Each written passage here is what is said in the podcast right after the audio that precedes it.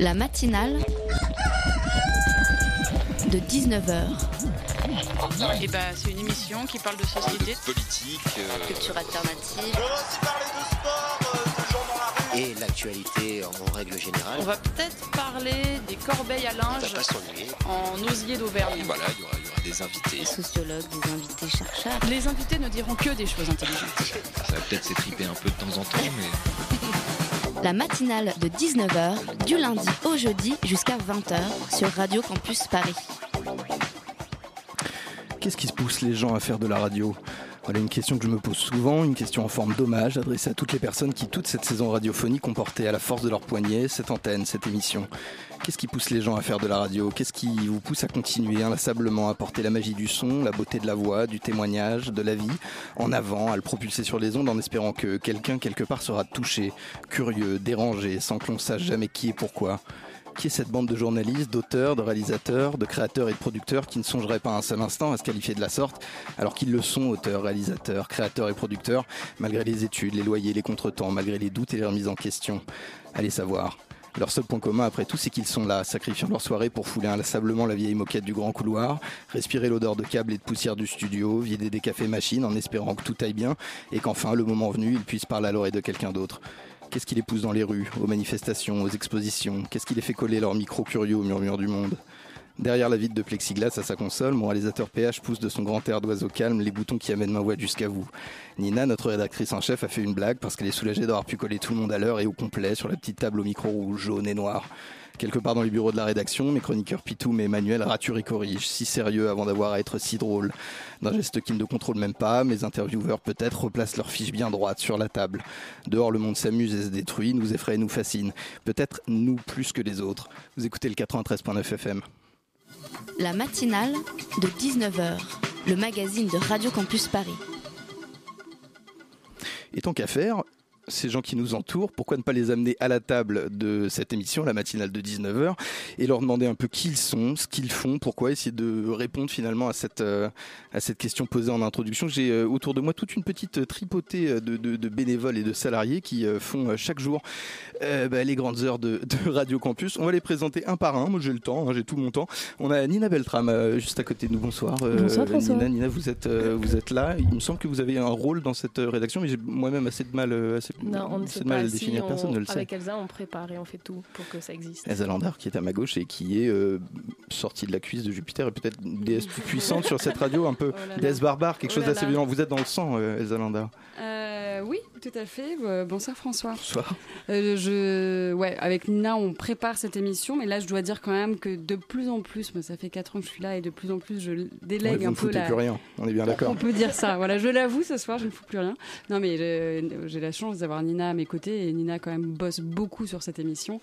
Et, et heureusement pour moi, comme ça, je peux faire d'autres choses. Mais bon, je suis quand même là pour euh, pour la superviser toujours et pour m'en occuper et voilà pour parler dans le micro quand il n'y a pas d'invité, toujours là. Ce sont des choses pour lesquelles éternellement nous vous remercierons, Elsa. Euh, J'ai aussi Antonin Simard qui est là au micro bleu. Alors écoutez, euh, moi je vous vois, hein, on se voit, parfois on Ouais. se salue, nous arrivons Ouais. même à avoir des propos assez amicaux. Ouais. Quant à savoir ce que l'un et l'autre faisons euh, dans cette rédaction, personne Je- vraiment n'a de. Non. Toi, tu fais quoi? Tu fais de l'animation Je ne sais pas du tout, non, je, sais pas. je fais ce qu'on me dit. moi, vous, faites quoi Moi, vous je suis réalisateur.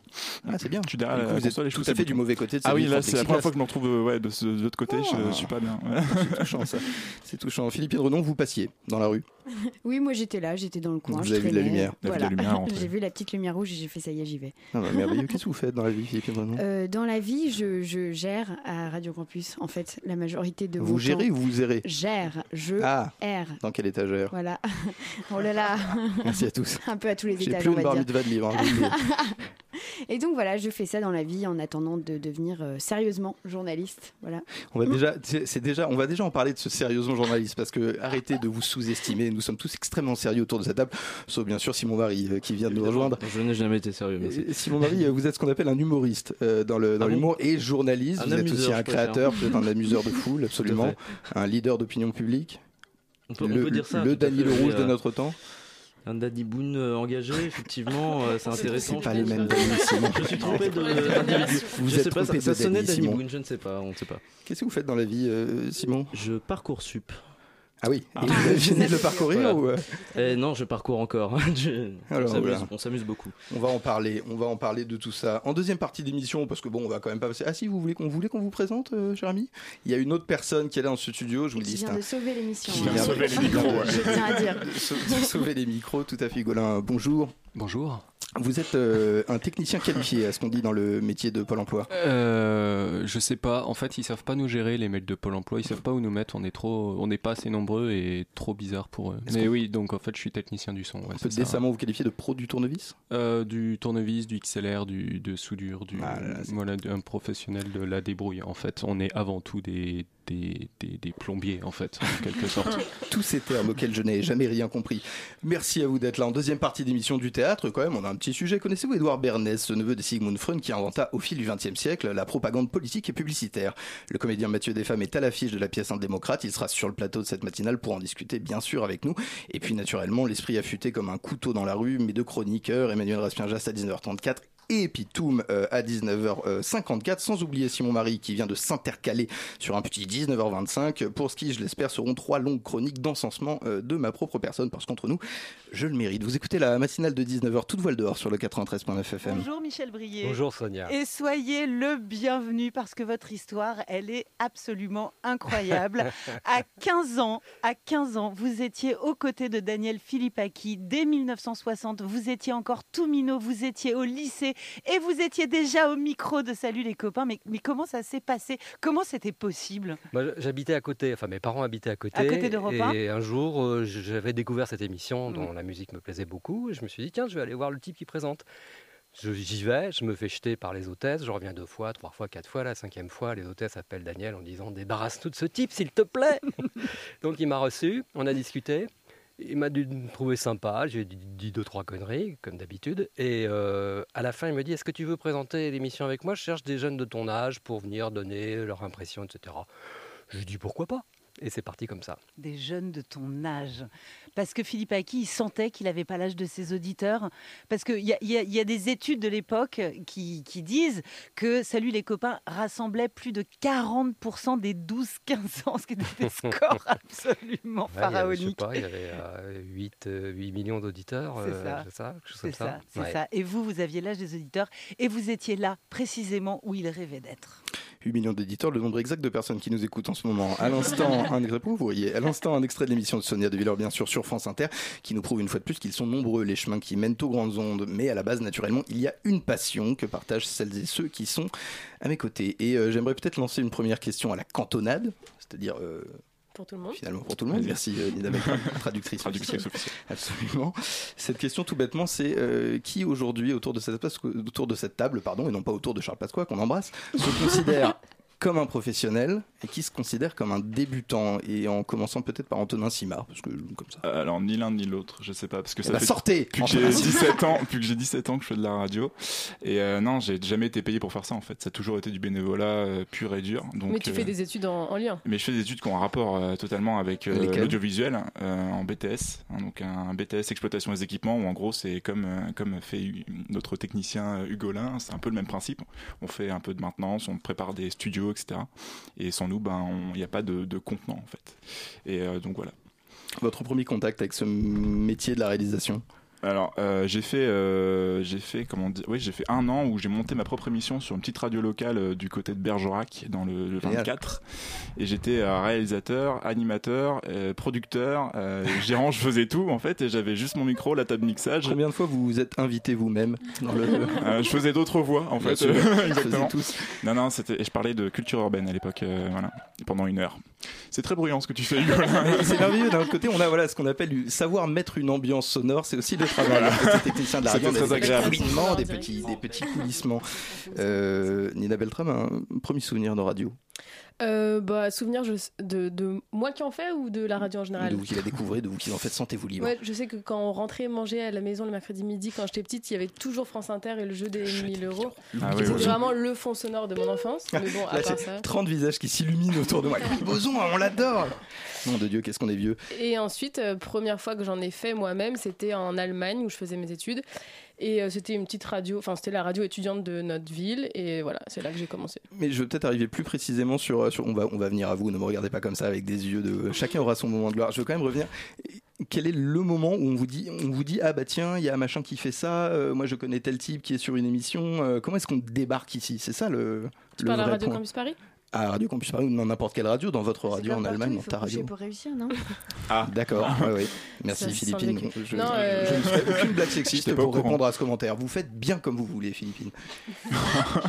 Moi, en l'occurrence, il y avait juste eu un appel à candidature parce qu'il y avait des formations de six mois et j'ai candidaté. Et voilà. Et vous étiez foulé le pied, donc le badminton c'était mort. Alors on s'est dit. euh, Non, non. Voilà. Un, un- intérêt pour la radio. Un intérêt. En allemand. Philippine, vous m'avez déjà répondu sur votre premier contact avec la radio ou, euh, C'était une blague, c'était une blague. C'était l'instant Euh, lol. Rapprocher. Ouais, voilà. C'est- Non, moi, la première fois que j'ai fait de la radio, c'était ici, dans ce studio. Donc, je suis d'autant plus émue d'en parler. Et euh, c'était un truc de fou. euh, c'était. pff, C'était là ou j'étais pas là Je sais même plus. C'était Mais ça, pour, c'était un euh, atelier, non Un aussi? sujet 2. T'avais pas fait un atelier l'année j'étais d'avant Donc la en train de deuxième faire un partie de atelier. l'émission de la matinale. Ouais, voilà. C'était, j'étais en train de faire un atelier. La première fois que j'ai parlé en direct, ça m'a super impressionnée. Et j'étais C'était tellement. quoi le sujet 2 Le sujet 2, c'était. euh, Non, c'était l'ouverture d'un lieu à Montreuil qui s'appelle euh, Ogib, qui, euh, je ne sais pas s'il existe encore, mais en tout cas avait l'air très chouette. J'y étais. C'était il y a euh, 4 semaines j'y quand même. allée. Ce serait dommage.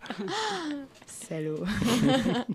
et donc voilà, euh, j'étais super impressionnée. On m'avait aidé à déstresser en me disant qu'il fallait oublier qu'on- qu'il y avait du monde qui écoutait.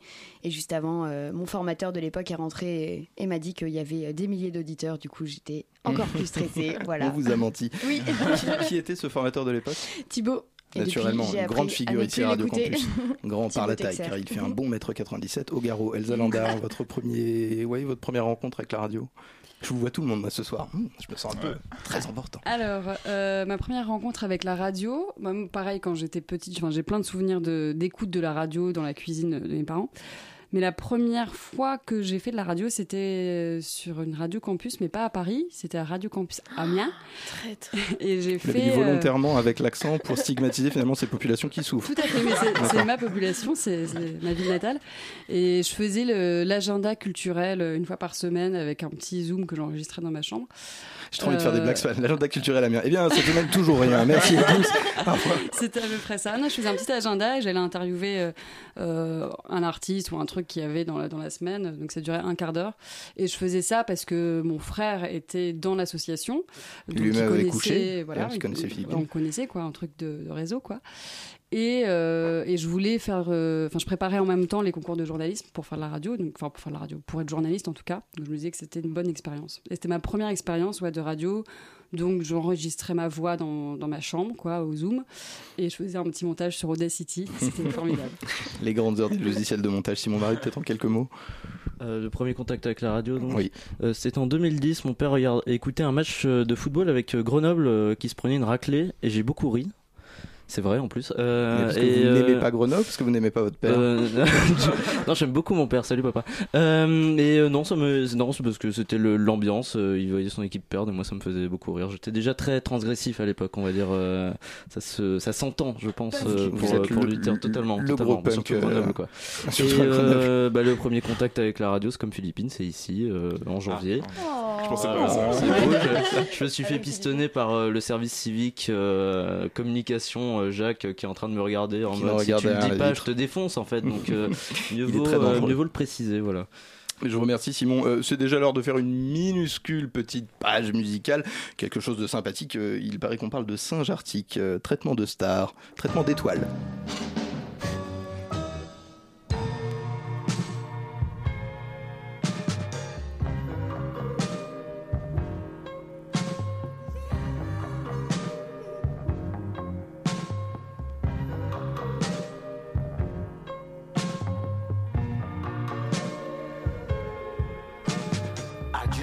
To be one of the strokes.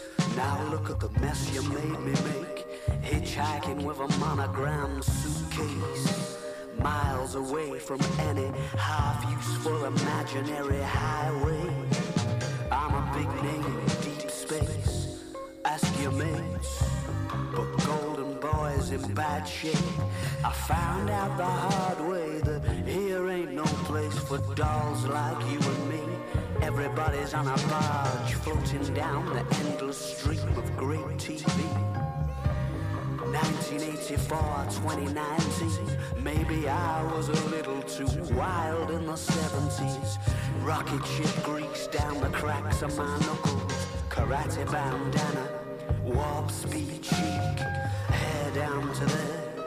Impressive mustache. Love came in a bottle with a twist of cap. Let's all have a swig and do a hot laugh. So who you gonna call?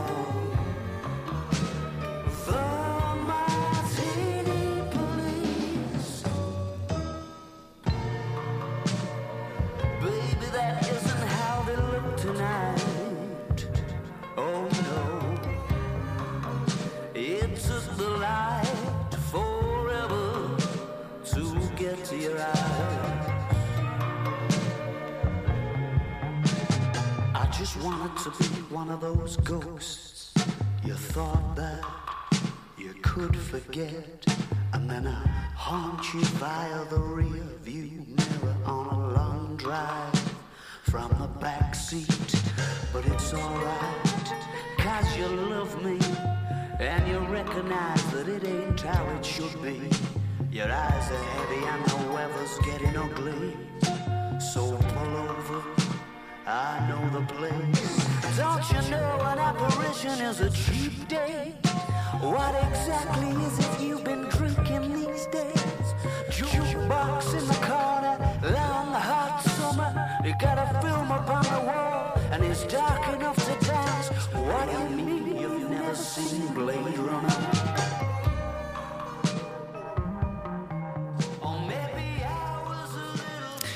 Star Treatment, vous aurez reconnu cette voix magnifique des Arctic Monkeys, bien sûr, c'est le dernier album. Il est quelle heure? 19h29 à l'instant sur Radio Campus Paris, c'est la matinale de 19h. La matinale de 19h, le magazine de Radio Campus Paris. Et ils sont toujours autour de cette table, les forces vives de la radio qui font avancer ces émissions chaque jour au quotidien. Et Dieu sait que ça n'est pas facile de bouquer les invités à l'heure. Euh, J'ai euh, une question précisément qui euh, concerne Elsa Landard et qui est une question un petit peu d'actu et de politique. Autant vous dire qu'on sort les, les gants. J'ai cru comprendre, et je ne sais pas, euh, bien sûr, dans les, dans les limites euh, de, de ce que nous autorise la mairie de Paris de dire sur cette antenne. euh, Tout dire. on peut tout dire? Attention. Vas-y, pose ta question, ouais, voilà. on verra Non, c'est c'est une question très simple. On le sait en ce moment, il y a des problèmes avec ce qui a été mis en place sous François Hollande, les contrats aidés. C'est un problème qui, effectivement, a beaucoup de résonance sur le monde associatif, en particulier sur les radios. J'en parlais cet après-midi avec un collègue, je vous dis ça comme ça. Ouais, euh, bah, sur euh, tout le monde associatif, je pense. hein, nous, on se sent forcément concernés. On est une radio associative, mais c'est, je sais pas si les, enfin, François Hollande avait euh, accéléré un peu ce processus et avait vachement soutenu le processus des emplois aidés, mais les emplois aidés, ça existait euh, sous plein de gouvernements. Vous me corrigez si gentiment, c'est fait avec beaucoup d'élégance, plutôt que Non, vrai encore raconté n'importe quoi. Non, euh, mais c'est vrai François. que François Hollande a beaucoup soutenu ce dispositif. Je sais, on mais c'est pas lui qui l'a. Enfin voilà, des emplois aidés, il y en a eu beaucoup avant lui. Et euh, le nouveau gouvernement, par contre, a décidé de supprimer tout ça. Enfin, dans un premier temps, ils ont gelé les emplois aidés, et maintenant, il y a des nouveaux emplois aidés qui, qui sont sortis. Mais c'est-à-dire que c'est divisé par deux par rapport à, au moins ou par trois ou par quatre, je sais plus, par rapport euh, aux années précédentes. Et surtout, les critères sont beaucoup plus euh, restreints. Euh, donc voilà, nous, en tant qu'association, J'allais on- dire les répercussions au niveau de cette radio, précisément. euh, eh ben, ça va, on va perdre des emplois. Euh, très concrètement, Bah, parce que nous, les, salariés ici euh, sont en emploi aidé, tous, parce que la radio ne pourrait pas payer 5 postes, euh, on est 5 salariés, euh, avoir 5 postes et les payer à taux plein. Euh, donc on a profité, bénéficié de ces aides de, l'État euh, pour pouvoir créer ces emplois. C'est très, très chouette, on est très content d'avoir pu profiter de ça. Euh, maintenant, il n'y a plus aucune aide, enfin en tout cas jusqu'à nouvel ordre. Donc ça veut dire que euh, voilà, ces aides, elles sont pas, euh, elles sont pas infinies. Au bout d'un moment, elles s'arrêtent. Donc au bout d'un moment, il faut payer à taux plein. euh, Enfin, il faut voilà, faut trouver de l'argent pour payer les gens. Donc, euh, forcément, quand certains salariés vont partir, euh, ils vont pas tous être remplacés. Je parle de il au pluriel alors que je parle de moi-même en fait, mais Ah, voilà. mais c'est- moi, je n'aurais pas lancé le sujet, hein, Non, mais qui... en gros, euh, là, on sait que on est cinq salariés. L'année prochaine, on sera pendant un moment, enfin, ils seront, la radio n'aura plus que trois salariés. Puis après, j'espère quatre. Puis un jour, peut-être cinq si, si ça va mieux. Mais c'est sûr que les, les, radios associatives sont très très impactées par ça, puisque on n'a pas beaucoup d'autres moyens de, de, créer des postes si on n'a pas d'aide publique, puisqu'on ne on génère pas d'argent, on n'a pas de publicité à l'antenne, etc. Euh, et en général, même le monde associatif en général est, très touché. Quoi. Donc c'est pas juste les radios. Hum. Et ça porte attention à quelque chose qui est un des buts de cette radio, qui est aussi une radio de formation. Ça, il faut en parler. Il y a des ateliers qui sont faits à Radio Campus, euh, plusieurs dans l'année, menés par des bénévoles, pour finalement faire rentrer justement ben, des jeunes de notre âge et les faire euh, petit à petit. pour faire rentrer des sous. Pour faire rentrer des sous. Non, on sait bien qu'il n'y a aucun argent là-dedans, mais finalement pour former et pour amener la formation à des, des jeunes à mobilette qui ont envie de cette radio, mais qui savent pas par quel bout l'attraper. Ouais, euh, bah, il y a des ateliers, euh, tout à fait. On fait des ateliers dans les universités euh, de plus en plus.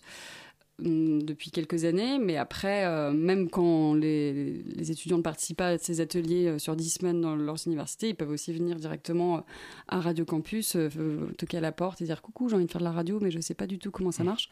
Et nous, on les accueille, on les forme, on leur dit bah, viens dans la matinale, viens donc faire des chroniques. on leur apprend. Et c'est ça aussi le rôle de, de Radio Campus Paris, c'est ça le rôle d'une radio associative, c'est d'apprendre, voilà, de faire une initiation à ce média-là qu'est la radio parce qu'il y a plein de choses à découvrir. Et ça permet à des, voilà, de créer des vocations de, de journalistes, de chroniqueurs, de techniciens, mais aussi euh, d'autres choses. Puis on peut aussi juste apprendre à faire de la radio et des animateurs. J'en connais des très bons. Il y, a plein de, plein de choses à découvrir à, la radio et euh, même apprendre juste à prendre confiance en soi et à parler dans un micro, à, écrire, à faire transmettre des idées, à s'intéresser aux autres. Hugolin Crépin-Leblond, vous me faites de grands signes et je pense que vous avez quelque chose à dire, j'imagine, à moins que ce ne soit une démangeaison euh, non, non, problématique non, non, faut consulter. Non, c'est pour préciser un petit peu là sur les, euh, ces histoires de contrats aidés.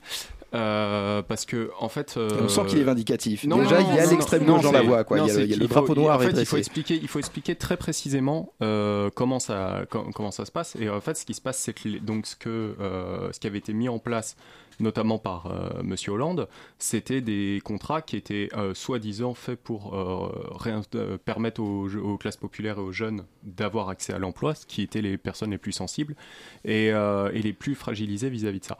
Et en fait, dans les faits, ce qui se passe, c'est plutôt des structures comme, enfin plutôt, en partie, une bonne partie de structures comme Radio Campus Paris, qui sont des structures associatives, ont profité de ces trucs-là pour permettre à des jeunes comme nous d'être embauchés. Sauf que nous, très clairement, on faisait pas partie initialement dans l'idée des populations qui étaient euh, franchement visées. Et c'est là-dessus mm. qu'en fait, c'est pour ça que ça a été supprimé. Et euh, la, le... c'est le biais de beaucoup de pour, pour l'emploi, comme les, Non, mais, non, mais c'est exactement ça. Mais ce qu'il faut euh, comprendre, c'est qu'en fait, le gouvernement Macron, quand il supprime les emplois aidés, en fait, l'argumentaire, c'est de dire ça n'est pas la population, enfin, l'idée visée, en fait, le, le rôle du truc est détourné et donc du coup on le supprime. Je pense que ça, ils vont pas euh, à ce point, ils vont pas aussi loin. Je pense qu'ils se disent juste que c'est des emplois euh, précaires puisque c'est effectivement il y a des aides sur certains un certain nombre d'années euh, et la plupart du temps quand quand, il n'y a plus les aides, les c'est pas des emplois qui sont pérennisés. Enfin pas toujours en tout cas. Et c'est ça que le gouvernement critique, c'est qu'en gros voilà c'est c'est pas des emplois périns et donc du coup on c'est juste de la subvention déguisée quoi. Voilà. Après cette histoire de d'emploi aidé qui était à viser des, publics plus populaires et de publics euh, avec, des critères très spécifiques, etc. Ça, c'est discutable, il y a un grand débat à avoir dessus, mais de toute façon, ça n'existe plus. Non, mais ce qui, ce qui, ce qui signifie qu'en fait, euh, et c'est là-dessus que je viens, c'est qu'en fait, la, la, la, la, en fait, les, les subventions, ça arrive au même moment que la baisse des subventions de manière générale. On trouve de moins en moins d'argent pour les associations, et en fait, euh, on est face à une politique où globalement, on considère que des associations comme Radio Campus Paris sont des, associations qui ne sont pas productrices de valeur.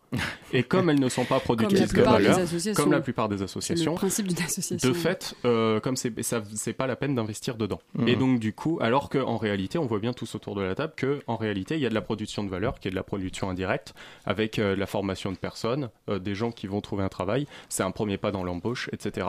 Et des gens de valeur justement qui sont autour de cette table. c'est l'heure de passer à finalement comme une, un peu comme une légère chronique finalement, quelque chose un peu d'impromptu comme ça qui arrive sur fait. le feu, mais qu'on n'est pas malheureux euh, de se voir s'insinuer dans oreilles. que.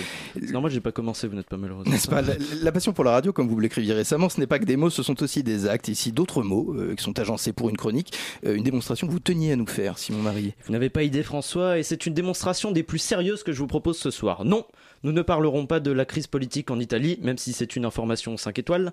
Non, nous ne parlerons pas de l'abandon de Joe Wilfried Songa à Roland Garros, d'autant que depuis cet abandon, ses chances d'élimination ont été réduites de 2%, c'est un début. Et non, nous ne parlerons pas de la forte baisse du nombre de fumeurs en France, ce qui tombe tout- sous le sens puisque depuis l'année dernière, le président Macron est chef de l'État, donc il nous a assez fumé, il n'a plus besoin de continuer. Surtout pas cette info, d'autant que j'essaie d'arrêter. La cigarette? Non, non, le, le Macron, je, je tiens plus les effets, je- j'en peux plus. Donc non, rien de tout ça, tenez-vous bien, on parle d'une affaire d'État. Alors attendez, c'est Spider-Man? C'est Spider-Man l'affaire d'État. Vous, vous n'avez pas aimé le dernier Avenger Si, si, enfin non, non, enfin non, euh, enfin pas Avengers, enfin bref.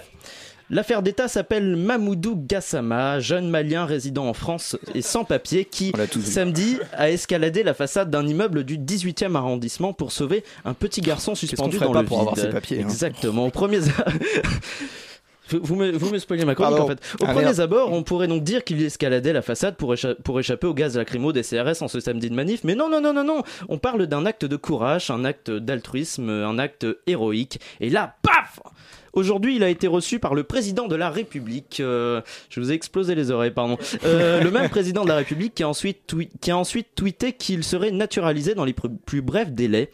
Si c'est une chance pour euh, Mamoudou Gassama de voir sa naturalisation accélérée, on peut quand même se demander si ce n'est pas un coup de com d'Emmanuel Macron pour retrouver la cote dans les milieux défavorisés. Non, je ne pense pas. Parce que pour lui qui se prend pour euh, l'émanation du goût du peuple français pour le romanesque, comme il le disait, il y a moyen, euh, en fait, euh, enfin, il y a au moins, il n'a fait que rendre son hommage à, un- à son pendant malien, c'est normal. Je ne sais pas ce que j'écris, oui, oui, c'est J'aurais normal. dire, bien la sûr. voilà la raison alors. Bah oui, finalement, là, hein, exactement. Bon, de toute façon, vous pouvez arrêter de bon du président, vous, vous frôlez la rechute. Oui, oui, effectivement. euh, D'autant que j'ai pas emporté mon patch anti-macronite dans le studio, je commence un peu à défaillir là. Vous pouvez les chercher si vous préférez. Euh, D'ici là, on accueille un autre visage du gouvernement. Qu'est-ce qu'on a? Qui a promis ce matin qu'il verrait personnellement à ce que la demande de, naturali- de naturalisation, je comprends pourquoi vous aviez du mal avec ce mot de Maboudou Gassama, soit acceptée dans les plus brefs délais. Gérard Collomb, euh, bonsoir. Bonsoir, euh, monsieur Pierretti. De Dieu, vous allez vraiment me faire ça. Euh, Qu'est-ce qu'on a? Est-ce que la naturalisation de Mamoudou Gassama va changer quelque chose finalement pour cette démarche qui est d'habitude euh, très longue? Bien sûr, pour moi déjà, c'est la première fois que je parle bien d'un sans-papier. C'est agréable. Mais sinon, ça ne change pas grand-chose. Si vous voulez, c'est dans un article du Code de, l'entrée et du séjour des étrangers et du droit d'asile euh, qui stipule euh, que le préfet peut décider de la régularisation de sans-papiers au, euh, au regard de motifs exceptionnels qu'il fait valoir sauf si sa présence constitue une menace pour l'ordre public, comme dit la loi. Par exemple, euh, si vous voulez, ils, l'ont dit que le père du garçon sur le point de tomber euh, n'était pas en train de surveiller le petit euh, parce qu'il a mis du temps à rentrer chez lui en jouant à Pokémon Go. Oui, naturellement. Dans ce cas-là, je pensais d'ailleurs à lancer une nouvelle application sans papier Go. On voit sur son téléphone des gens sans papier, si vous On voulez, on les attrape et on les renvoie chez eux. Je trouve euh, que ça correspond à une politique euh, équilibrée euh, entre récompenser des actes héroïques et punir l'oisiveté, si vous voulez. Merci Gérard Collomb, toujours en forme, à ce que je vois, malgré Je vos remercie. 147 ans. Je ne sais pas si je serai allé jusqu'à ces extrémités, mais enfin voilà. Oh, Simon est revenu finalement. Merci, merci Simon, votre invité de toute façon. On avait trop dit, je pense. Est-ce qu'on Mince. se lancerait pas euh, finalement quelque chose qui ressemblerait peut-être à une virgule ou même même une musique hein Est-ce qu'on n'aurait pas Oli Toledo de, de Vundabar, par exemple Je dis ça comme ça. Ah ben c'est ça, c'est ça. Vous écoutez le 93.9 FM.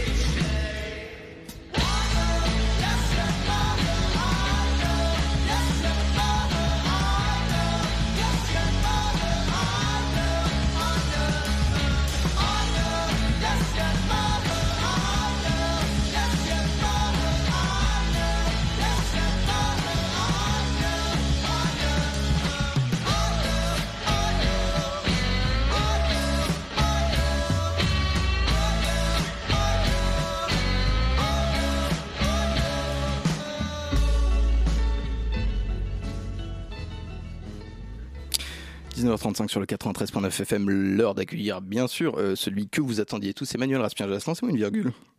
La matinale de 19h, le magazine de Radio Campus Paris. Au commencement était le Verbe, et le Verbe était en Dieu, et le Verbe était Dieu. Et pourtant, euh, disons-le, Dieu avait les boules, même s'il ne l'avouera jamais, bien sûr, de ne pas avoir le timbre de mon chroniqueur d'amour, Emmanuel Swaggy Raspien-Jas. C'est pour cela qu'une fois expédié la création du monde, il se dépêcha de lui donner vie et de lui insuffler ce bruit d'orage paisible dans la gorge pour faire ronronner les auditeurs de Radio Campus Paris. Euh, Swaggy, fais donc rouler le tonnerre qui te sert de voix sur la savane asséchée de cette dernière matinale du lundi. Merci François pour cette confiance sans cesse réitérée en mes divagations et mes sujets incertains.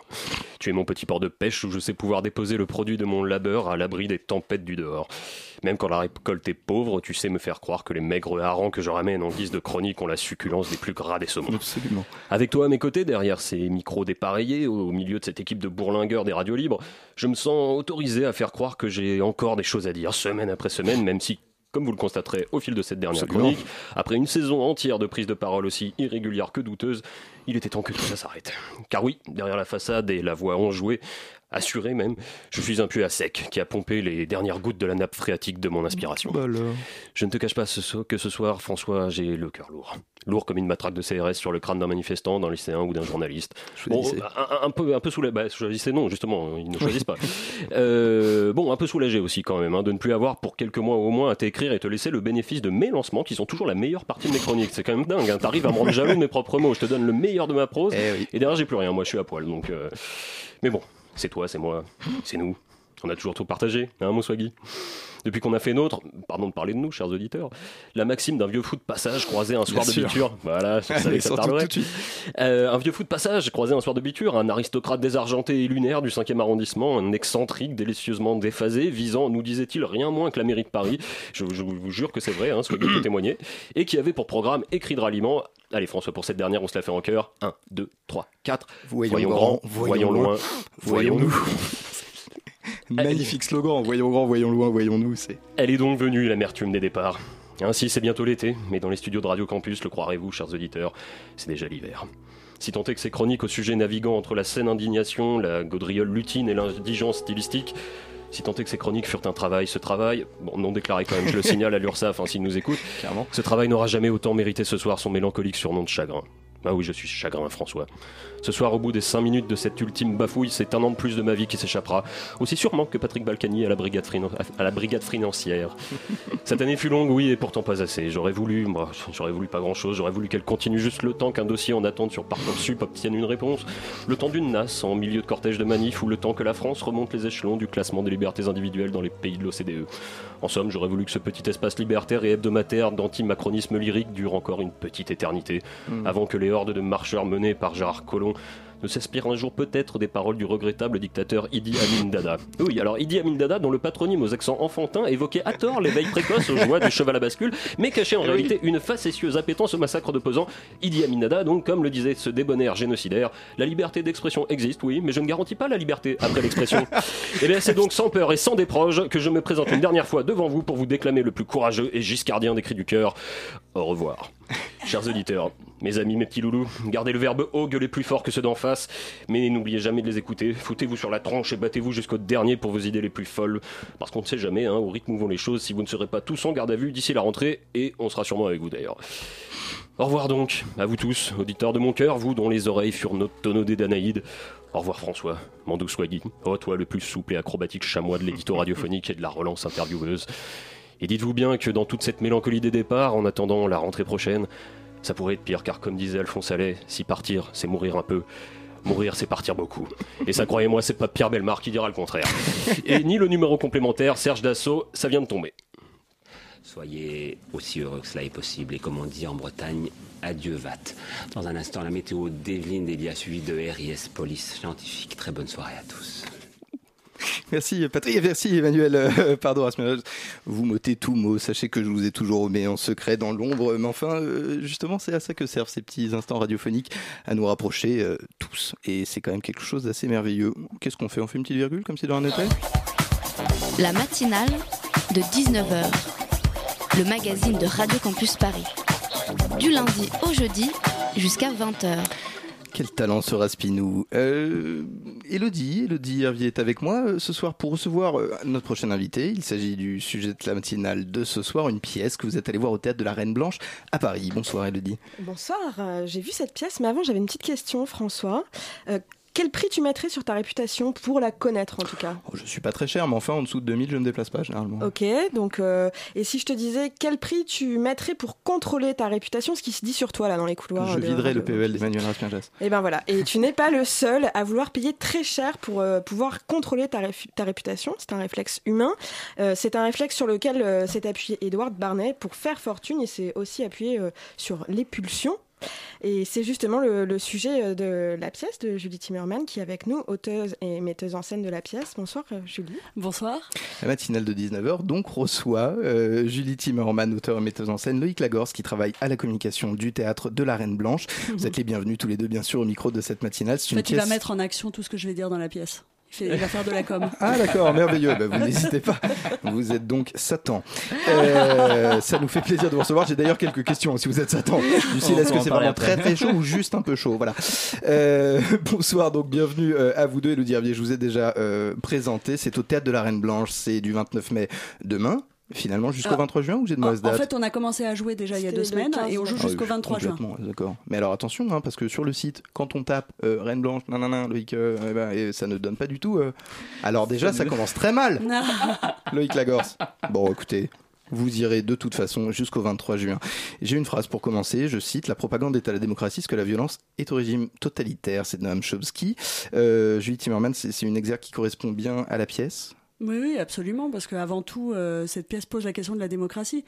La, vraie question, évidemment, la propagande, on connaît, on a étudié à l'école la propagande dans les grands totalitarismes du XXe siècle, euh, que ce soit le stalinisme euh, ou, ou- le nazisme, mais on étudie très très peu la propagande en milieu dit démocratique. Or, pour moi, évidemment, il y a une grande différence entre les deux types de régimes, on est bien d'accord, on n'a pas un flingue sur la tempe quand on va voter, ça change énormément de choses, mais est-ce que c'est une raison pour ne pas s'installer, pour ne pas s'intéresser à ceux qui passent en pommade tous les jours. Donc notamment euh, la manipulation du langage, les éléments de langage qui passent dans, dans les médias. Euh, tout d'un coup, on, parle d'assistanat et non de solidarité. Euh, petit à petit, on fait pénétrer dans l'idée des gens que ceux qui sont RSA sont des assistés et non pas des gens qui la solidarité à l'intérieur d'un même peuple, d'une même nation fonctionne. Voilà. Donc comment est-ce que cette idée petit à petit pénètre dans l'esprit des gens et donc est-on vraiment en démocratie? Donc la phrase de Chomsky me paraît particulièrement intéressante puisqu'elle dit vraiment que la propagande en démocratie, ce qu'on appelle aujourd'hui la communication de masse, hein, euh, enfin, elle prend différentes formes, le marketing, euh, voilà, euh, notamment le marketing politique, tout ça a pris la place de la violence dans les régimes totalitaires. Vous parliez des études, justement, c'est un procédé dans la mise en scène que vous avez mis en place, d'introduire des étudiants, de mettre en question le discours, l'idéologie en fait euh, euh, d'Edouard Barnez. Est-ce que euh, il faut remettre en question ce qu'on apprend à l'école? C'est marrant parce que faut renverser la 5 République, Julie Timmerman. non mais j'ai bien senti que ici euh, euh, je pouvais dire ça. Oui oui. Non non mais bon voilà c'est voilà vous êtes des dangereux gauchistes. Nous sommes en famille. Euh, non non ce que ce que je veux dire c'est que euh, c'est marrant parce que Bernays pensait qu'il fallait commencer cette propagande dès l'école. Il pensait que les profs devaient mais tout ça pour créer l'homme nouveau. Hein. Pour lui c'était c'était positif hein, c'était progressiste. hein. Euh, donc il fallait faire de la propagande dès l'école comme ça les enfants tout de suite avaient des bonnes idées dans la tête et puis savaient euh, plus tard euh, prendre des décisions en hommes, euh, en et femmes libres, adultes, sa- sachant réfléchir. Mais pour l'instant, non. Pour l'instant, les hordes sauvages sont à discipliner. Alors, on a son argumentaire à cet Edouard Bernays, mais on n'a pas son identité. Qui est-il? Édouard Bernays était le double neveu de Sigmund Freud. Alors, ça- fait peur, double neveu, on se dit c'est quoi? En fait, le frère et la sœur Freud ont épousé le frère et la sœur Bernays. Il faut penser que c'est la société euh, bourgeoisie viennoise fin du 19e siècle, que ces gens-là se connaissent, bourgeoisie intellectuelle. Un voilà. entre-soi biblique. Et, et que c'est ça. Et donc en fait, il n'y a aucun inceste dans l'histoire. C'est juste deux familles, euh, voilà, des, des frères et sœurs euh, qui. Donc le le le, le père de Bernays, c'est le frère de la femme de Freud, et la mère de Bernays, c'est la sœur de Freud. J'ai rien contre. Bah, oui, bien. sûr, tout à fait. Mais le chat du facteur, du cousin lui-même de Sigmund, figurez-vous. Alors, et Périclès dans tout ça. C'est ça, que devient-il? Ben, On l'embrasse, on espère qu'il on, on espère qu'il écoute. Euh, cet Edouard Bernays, comment il en vient à formuler une thèse qui est, euh, qui est cette thèse justement de la, la, la, la nécessité euh, de, la, propagande, Alors il va, il va trouver le nom, d'ailleurs c'est sa femme hein, qui a une grande importance dans sa vie, qui va trouver le terme de relations publiques, Mmh. parce que propagande, on lui dit que c'est un peu too much, voilà, ça va faire peur, donc il appelle ça des relations publiques, et il dit lui-même euh, euh, qu'on ne sait pas très bien ce que c'est, mais on sent que c'est quelque chose. voilà. Et, et en fait, il va s'appuyer sur les théories de son oncle, Freud, euh, qui donc, euh, quelques années avant, a commencé à mettre au jour ce qu'il a appelé l'inconscient, les pulsions qui font agir les hommes, beaucoup plus, qui ont une action beaucoup plus ferme, intense, importante dans les actions des hommes que les raisonnements, que la rationalité. voilà. Donc il va comprendre que pour vendre du savon, il faut parler aux pulsions des hommes et non pas à leur raison. Donc il faut aller chercher. Bah aujourd'hui, ça donne une jolie fille à côté d'une voiture pour vendre la voiture, euh, voilà. Et euh, après, il va faire euh, avec cette même technique, il va faire du marketing politique. Donc il va faire exactement pareil. Il va vendre des présidents des États-Unis comme il vendait du savon en s'occupant de l'emballage. Donc il va changer leur image. Sur quel président? Calvin Coolidge en 1925, donc il veut être réélu, qui cherche à être réélu et euh, qui a une image, on l'appelait Silent Cal, il avait une image vraiment mor- morbide, il souriait jamais et donc euh, Bernays fait venir 30 artistes de Broadway, euh, petit déjeuner à la Maison Blanche, photographe, tout ça. Et, et le New York Times dit Calvin Coolidge a presque souri et évidemment en changeant son image parce que ce Calvin Coolidge n'avait pas un programme révolutionnaire, loin de là, ça c'est le moins qu'on puisse dire, mais simplement son image a été transformée et du coup ça a largement influé, influencé son, sa réélection. toute, toute, euh, ressemblance pardon, avec des personnages ayant déjà été élus dans cette euh, patrie serait bien sûr euh, fortuite. Vous restez avec nous Bien pour la sûr. deuxième partie de cet entretien à suivre. Pour leur place à quelques minutes légères de Poumchak Poumchak. Vous écoutez la matinale de 19h pour trois écoutes, la quatrième est offerte.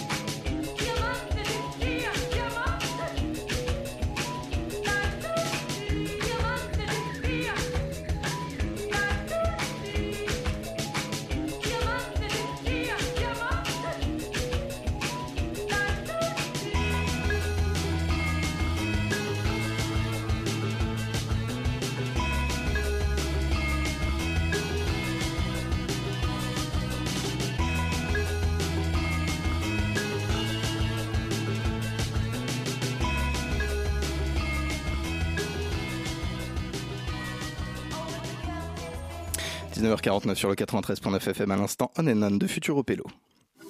La matinale de 19h, le magazine de Radio Campus Paris. Une pièce, un démocrate à l'affiche du théâtre de la Reine Blanche, euh, un homme, Édouard Bernès, père de la propagande politique et publicitaire. Julie Timmerman est avec nous au micro euh, de cette tardive matinale, accompagnée de Loïc Lagorce du théâtre de la Reine Blanche et le Dirville. Il me semble que vous avez une question. On parlait juste avant euh, la musique du coup de marketing politique, de psychologie. Il y a beaucoup de thèses que vous présentez du coup dans la pièce. Comment vous avez équilibré en fait entre tous les savoirs qu'il y a besoin de transmettre pour parler de cet homme-là et euh, le plaisir du théâtre, la dramaturgie, faire avancer la Mm. pièce, attraper le spectateur, ne pas l'écrouler sous les informations. Alors, euh, non, c'est un spectacle très difficile à suivre. D'ailleurs, n'y allez pas, je préfère n'y aller pas parce Ce que serait vraiment- dommage. Justement, Ce serait euh, dommage. justement, je parle d'équilibre. Non, non, mais c'est, justement, euh, ouais, ouais. non, non, non, mais c'est très juste de dire ça parce qu'effectivement, tout, tout le monde sort en disant euh, le sujet nous paraissait tellement imposant qu'on s'est dit oh là là, on va passer une heure et demie à, à réfléchir, à gamberger, ça va être difficile et tout. Et en fait, les gens sortent avec la banane parce que euh, c'est très très drôle. Parce en qu'il y a la chanson qui je la banane. choisis parce que c'est ça, exactement. Oui, parce qu'il faut savoir que Bernays, après avoir fait du marketing de savon, ensuite du marketing politique, après il a vendu des cigarettes aux femmes en disant que c'était euh, l'é- l'émancipation féminine, et puis il a fini par faire des coups d'État avec la CIA, effectivement, pour la compagnie bananière qui voulait renverser le gouvernement du Guatemala.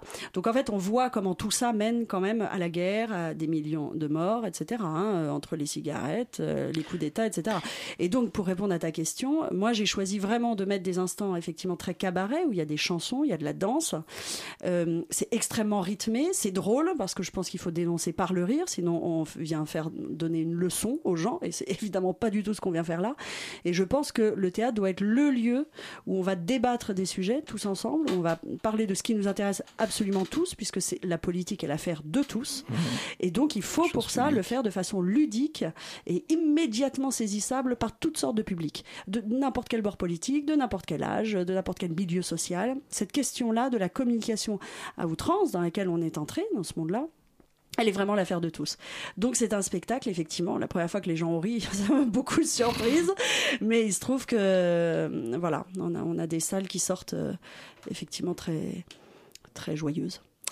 Loïc Lagorce, j'ai l'impression que votre présence ici résultat, est une contradiction en soi. Vous euh, faites de la communication euh, sur une pièce de théâtre qui dénonce euh, les effets de la communication. Comment est-ce qu'on vous, vous vous sentez bien la nuit, le soir avant de vous endormir? Vous n'avez pas des sueurs? Oui, bah, concrètement, en fait, ce qui est pratique avec euh, mon boulot de communication, c'est que dans un théâtre, on fait peut-être de la communication, mais on est là quand même pour avancer des, des œuvres et notamment défendre les idées de ces œuvres. Et euh, du coup, avec le spectacle Un démocrate, nous, ce qui nous intéresse, parce que c'est la Reine Blanche, scène des arts et des sciences, et du coup, on a tout ce côté-là un peu euh, d'éducation populaire, où on veut vraiment rendre accessible toute science, donc que ce soit les sciences fondamentales ou les sciences humaines et sociales. Donc les sciences humaines et sociales, on le retrouve avec le, spectacle- le spectacle Un démocrate. Et euh, du coup, pour nous, c'est vraiment une importance de mettre en avant ces spectacles qui sont là pour divertir, mais surtout euh, poser des questions. Est-ce que vous pouvez nous en rappeler ces dates euh, du euh, spectacle 15 mai au 23 juin Du 15 mai au 23 juin, c'est au théâtre de la Reine Blanche qui se situe, je le sais parce que j'ai habité dans le coin pile entre Maxdo et La Chapelle. C'est au nord de Paris, c'est un endroit charmant que je vous invite à visiter. Peut-être un dernier mot Oui. euh, Merci. Bonne soirée à tous sur les. Bonne soirée. non, non, non, mais ce que, ce que je voulais simplement dire, pour, pour relier avec la première question, la question de la démocratie, c'est que ce type, euh, Bernays, euh, a toujours dit qu'il était un démocrate. Il a passé sa vie à dire qu'il était un démocrate. Il était d'ailleurs au début du XXe siècle parmi les progressistes. Les féministes faisaient appel à lui pour promouvoir leur mouvement, etc. Donc il faut vraiment penser que l'histoire du XXe siècle, voilà, c'est pas aussi simple que cela. Ensuite, je pense que c'est quelqu'un qui croyait vraiment qu'il faisait le bien. En fait, je pense de plus en plus qu'il n'était pas aussi cynique qu'on peut le penser. Mm. Évidemment, quand il va faire un coup d'État, là, ça change peut-être.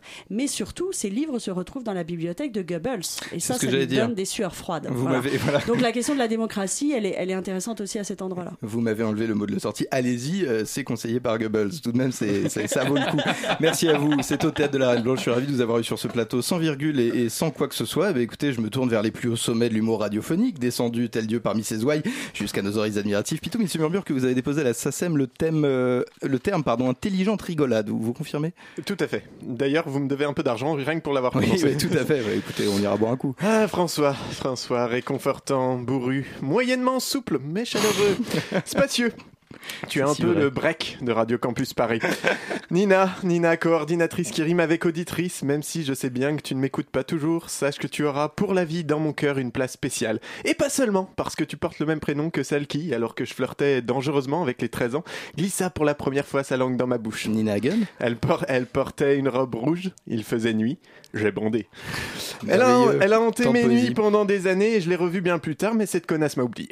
Auditrice, ma belle louve de mes chroniques, mon vice. Nous sommes fin mai et français, sans pourtant avoir sauvé in extremis d'un funeste destin quelques mots maladroits, ce qui est quand même une chance, hein, puisqu'il semblerait que ce soit aujourd'hui une condition sine qua non pour se faire naturaliser le croupion, et c'est quand même chaud patate. Non, que ce soit moi et ma dégaine de marshmallow fondu, ou toi, François, et ta dextérité d'huître tétraplégique, ou même PH, hein, qui derrière sa console a l'énergie d'un Valéry Giscard d'Estaing sous Prozac, on serait bien dans la merde s'il fallait acquérir à la force de nos biceps la nationalité française. D'ailleurs, on serait pas français, hein, mais plus probablement kazakh ou burundais, ou monégasque, enfin des gens qui comptent pas, quoi.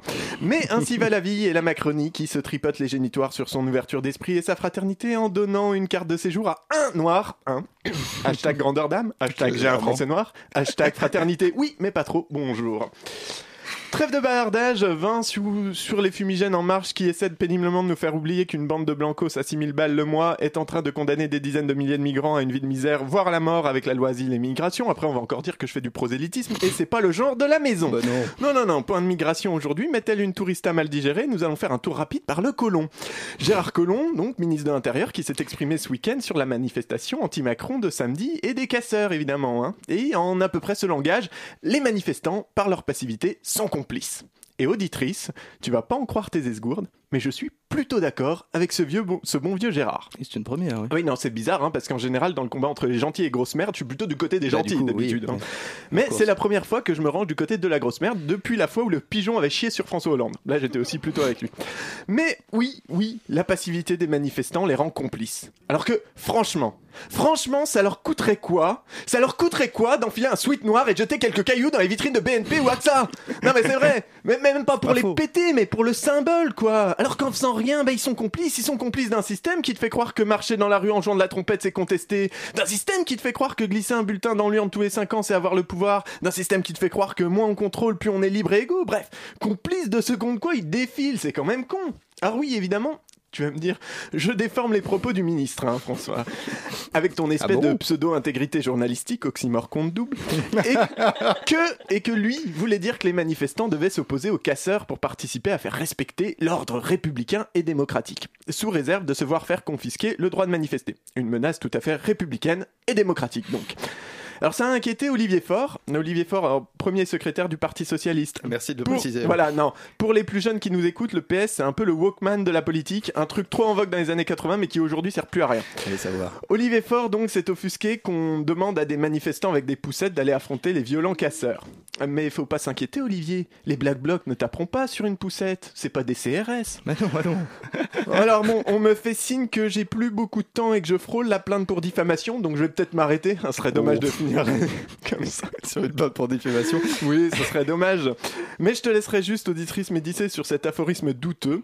Le colon, c'est comme le libéralisme, plus on, va loin, pardon, plus on nage dans le caca. Eh ben, C'était écoutez, finir, toi, ouais, bien sûr. Alors il faut savoir, hein, pour euh, les auditeurs qui nous écoutent, ils sont de moins en moins au fur et à mesure que vous parlez, Pitoum, euh, que je condamne fermement la vulgarité depuis mon tout jeune âge, alors que j'étais moi-même dans des langes qui restaient propres à l'époque. Je n'en doute pas. Merci Pitoum, tout un parterre silencieux vous applaudit aujourd'hui. Je suis ravi de vous avoir eu à mes côtés euh, pendant cette émission. Et je n'ai rien écrit comme euh, sortie de cette matinale de 19h pour ces au revoir, histoire de laisser les bégaiements et l'émotion étreindre mes remerciements. On a une passerelle tout de même avec l'émission qui nous suit. Cette émission, c'est Pièces détachées, bien sûr, l'émission qui pourfend euh, la culture et le spectacle vivant. Que se trame-t-il dans vos petits cerveaux ce soir? Ah ben, un truc énorme. Là, on reçoit 5 invités, on reçoit les 5 finalistes du prix Théâtre 13, jeunes metteurs en scène. Est-ce qu'ils vont se battre? Euh, J'espère pas, on verra peut-être. Ben, J'aurais préféré. Mon cœur se brise sous l'émotion. Merci à vous, merci à vous pour cette, euh, pour cette émission. Merci à l'intégralité des personnes qui m'ont accompagné et ont fait naturellement au quotidien les grandes heures, le sel sur la plaie béante qui est Radio Campus dans vos oreilles, ce qui fait mal un peu quand on y pense. hein. Adios compañeros, c'est tout pour moi, c'est tout pour cette saison. La matinale continue jusqu'à jeudi soir. C'était la matinale.